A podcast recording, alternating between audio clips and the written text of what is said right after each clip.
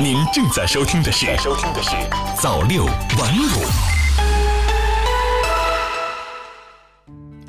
朋友你好，欢迎收听今天的早六晚五。今天是五月七号，星期二，农历四月初三。下面来关注一下今天的大事小情。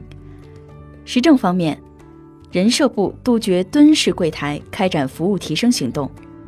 据了解，为深入贯彻中央关于集中整治形式主义官僚主义的部署要求，着力解决系统行风建设存在的问题，人力资源社会保障部近日将推进设施便民，落实服务窗口设计标准，杜绝蹲式、点式、趴式柜台，在新建和改建中不得设置隔离玻璃，合理配备取号、查询等自助服务设施。聚焦精简证明材料，减少排队时间，压缩办结时限，严格工作纪律，畅通服务热线等方面，着力解决系统行风建设存在的问题。复原逆袭引质疑，高考移民经深圳。近日，深圳一所民办学校复原学校在该市高三第二次模拟考试中，对其他学校形成碾压，理科全市前十名中就占了六名。有家长怀疑该校部分学生为河北衡水中学等校高考移民，担忧破坏教育公平。深圳市有关部门最新证实，复原学校进入此次二模前一百名的学生中，有十余名学生均从河北衡水第一中学转入。目前，深圳市已成立专项工作小组进行调查。广东省教育厅五号也下发通知，要求各地成立高考移民专项行动工作组，对外省转入生转学条件进行排查。世界哮喘日。专家建议规范哮喘治疗，加强全程管理。五月七日是第二十一个世界哮喘日，今年的主题为全程管理控制哮喘。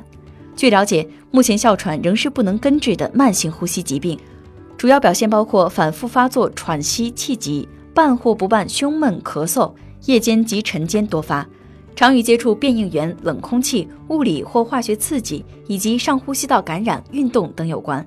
据介绍，我国约有三千万哮喘患者，哮喘带来的疾病负担与肝硬化、精神分裂症等疾病相当，并可严重影响儿童的生长发育。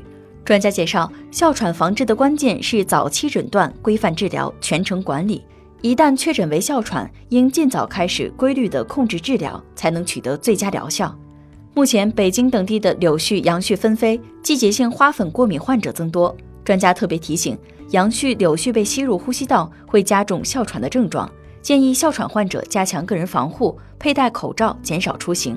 哮喘患者尤其要坚持规律用药。过敏症状严重的患者可以进行抗过敏治疗，或在过敏季节到来之前提前进行脱敏治疗。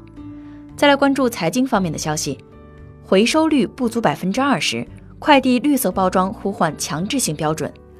收到一件快递，撕开胶带，打开纸箱，扔掉里面的填充物。这样的操作想必是很多人都已经非常熟悉，但在这件我们习以为常的小事背后，却是目前难以解决的海量快递包装垃圾。二零一八年，我国快递业务量突破五百亿件，预计二零一九年快递业务量将突破六百亿件。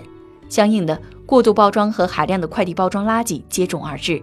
根据国家邮政局公布的数据，在我国特大城市中，快递包装垃圾在生活垃圾中所占比重不断提升。前者增量已占到后者增量的百分之九十三，部分大型城市为百分之八十五至百分之九十。尽管市场各方已经行动起来，开始推行快递绿色化，但绿色快递仍然任重道远。有专家估计，目前我国快递包装的总体回收率还不到百分之二十。为了推进快递包装的绿色化、减量化，中央和地方已经出台了不少政策文件。二零一七年，国家邮政局等十个部门联合印发。关于协同推进快递业绿色包装工作的指导意见，二零一八年新修订的快递封装用品系列国家标准发布，绿色化是其中的重要内容。二零一九年初，上海市生活垃圾管理条例明确制定本市快递业绿色包装标准，促进快递包装物的减量化和循环使用。但是目前来看，绿色快递的有关标准主要仍是推荐性标准，而非强制性标准。这与绿色包装的成熟程度低、相关企业的成本承受能力弱、管理难度大都有关。中国再生资源回收利用协会副秘书长唐艳菊说：“针对绿色包装材料带来的成本增加、快递垃圾中的低价值塑料回收等难题，是否存在市场失灵？是否需要政府适度介入？怎么介入？需要进行全链条的成本分析。”还有业内人士表示，在条件成熟的时候，可择机推出绿色包装强制性标准。实现社区回收、第三方企业回收、电商物流企业回收相结合，形成完整的快递包装回收系统。再关注科技方面的消息，最新报告描绘地球凄惨景象，一百万个物种正遭受灭绝威胁。一份迄今为止最全面的评估报告，描绘了地球前所未有的凄惨景象。据美国有线电视新闻网六日报道，一份由联合国生物多样性和生态系统服务间科学政策平台当日发布的报告显示，如今在全世界八百万个物种中，有一百万个正因人类而遭受灭绝威胁。全球物种灭绝的平均速度已经是千万年前的数万倍。该报告称，人类是破坏地球生物多样性的元凶之一。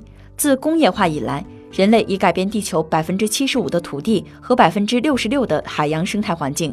人口增长和需求上升造成了灾难般的影响。过去五十年来，全球人口增长一倍以上，从三十七亿增至七十六亿，人均 GDP 已增至此前的四倍。如今，全世界三分之一以上的土地和百分之七十五的淡水正被用于农作物种植和牲畜饲养。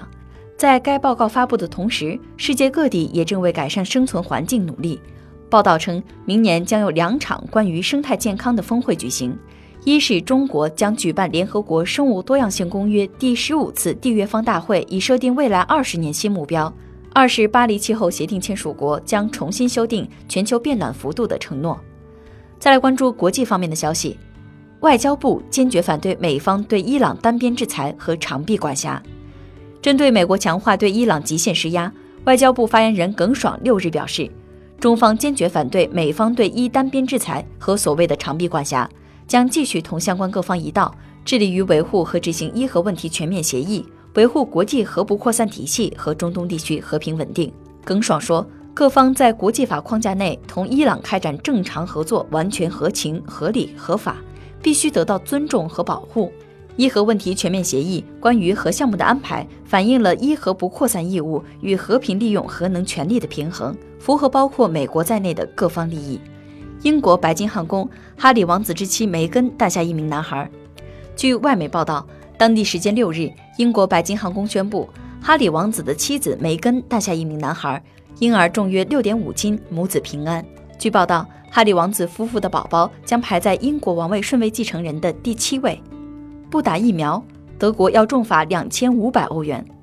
为应对日益严峻的麻疹疫情危机，德国政府正酝酿一部极其严厉的强制接种法案。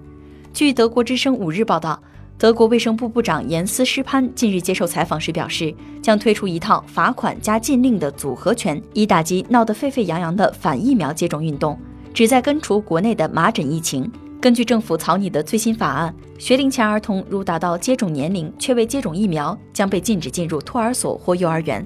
此外，未按要求给孩子接种疫苗的家庭将被处以罚款，最高两千五百欧元。据悉，这部新法案有望在今年通过，并将在二零二零年三月付诸实施。新法案还要求学校、日托中心、医疗行业及社区机构的工作者也需要出示接种证明。以上就是本期节目的全部内容。朋友，再见。